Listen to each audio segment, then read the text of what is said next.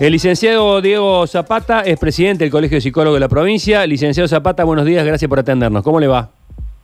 Buenos días, Sergio. Un gusto saludarte a vos y a toda tu audiencia. Eh, bien en este viernes 8 de mayo.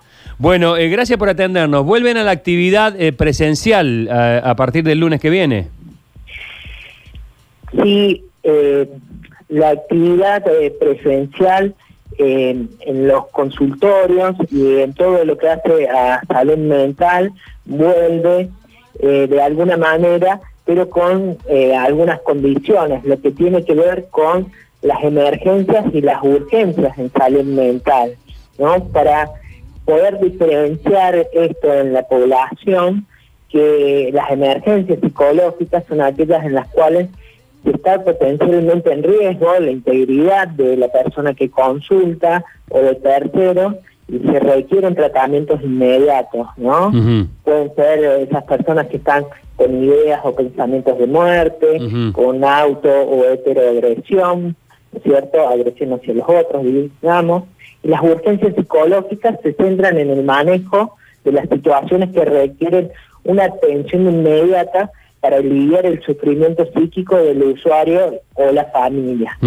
Son eh, cuadros clínicos eh, que deben tratarse de la forma más rápida posible y como bien decías, eh, nosotros estamos trabajando de manera online y incentivamos y estimulamos a los profesionales y a los usuarios que sigamos con la manera mixta. Bien. tanto, hay que seguir manteniendo una relación de salud. Hay que pensar esta excepción en claves de salud con la responsabilidad que tenemos. De alguna manera sabemos que hacer legítimo la atención y la asistencia es eh, darse cuenta de que las cifras de delitos contra la integridad sexual, eh, con los problemas de consumo y también con los femicidios son una de las eh, problemáticas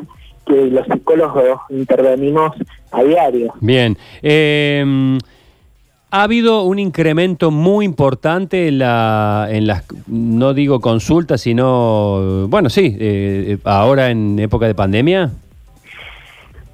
Sí, nosotros hemos eh, visto progresivamente un aumento de retomar los tratamientos preexistentes por la situación de confinamiento.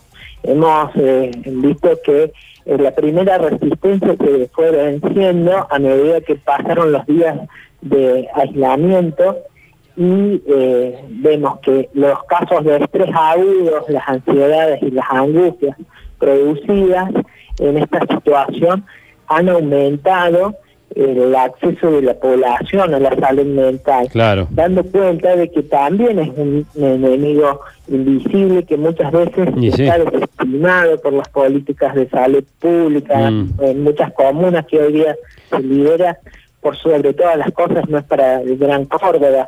Eh, eh, licenciado, eh, entre los psicólogos, digamos, me encontré por, por el simple hecho de, estar atento a las redes sociales, eh, dentro de la actividad de, los psicólogos, me encontré con uno de los quizá grupos sociales más solidarios del punto de vista que hay muchos colegas que se ofrecían de manera gratuita eh, a través de las redes sociales para una hora por día, dos horas por día, atender gente a través del Zoom o de, o de alguna videollamada, eh, atenderla de manera gratuita porque se vislumbraba a través de las redes sociales la enorme angustia que, que acarreaba, la, acarreaba la cuarentena. Entonces muchos psicólogos se ofrecían su servicio de manera gratuita.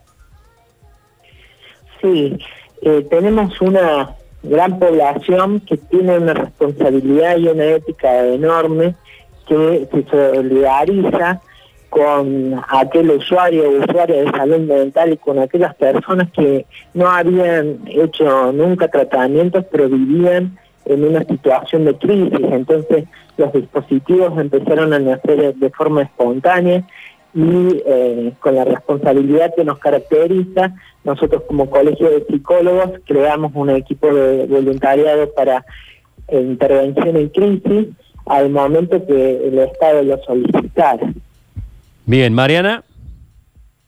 Sí, preguntar en realidad, este, bueno, por un lado se dice que habrían aumentado eh, los casos de, personas que tienen ataques de pánico y, o sea, personas que a, lo mejor ya lo tenían medio resuelto volvieron y personas que no lo habían tenido nunca ahora sí han tenido episodios de ataques de pánico y por otro lado preguntarle si cree que se va a incrementar las consultas o eh, bueno, las ganas de, poder hacer algún tratamiento psicológico eh, luego de la cuarentena, luego de este aislamiento de tanto tiempo. Esta es una situación que, de aislamiento que tiene algunas conductas esperables y los propios recursos internos de las personas pueden llegar a tramitar de manera resiliente la situación. Pero uno sabe, como profesional de salud mental, que en los momentos de crisis, aquellas personas en los que los hechos han sido de alguna manera estresores tan fuertes, generan distintas sintomatologías y las personas evidentemente eh, van a necesitar consultar eh, por lo vivido. Sabemos que se han producido también muchos cuadros eh, de, eh, de crisis de pánico, pero también muchas separaciones, rupturas este, vínculos de años. Entonces, eh, evidentemente va a haber que trabajar mucho a nivel de salud mental con una concepción, no solo la consulta de consultorio, sino que hacer una red de contención entre todos los sistemas sociales donde pueda haber incluido un psicólogo, en los clubes, en todos los espacios que puedan ayudar a la prevención y a la promoción de la salud, saliendo un poco de también una concepción psicopatologizante y apuntando a que la sociedad recupere a través de distintos vínculos donde pueda haber la inserción de un psicólogo en el acompañamiento de la tramitación de estas situaciones que han vivido. Bueno, eh, licenciado Zapata, gracias por este contacto. Le mando un abrazo. Que ande bien. Un abrazo para usted, Sergio, y para todo su equipo.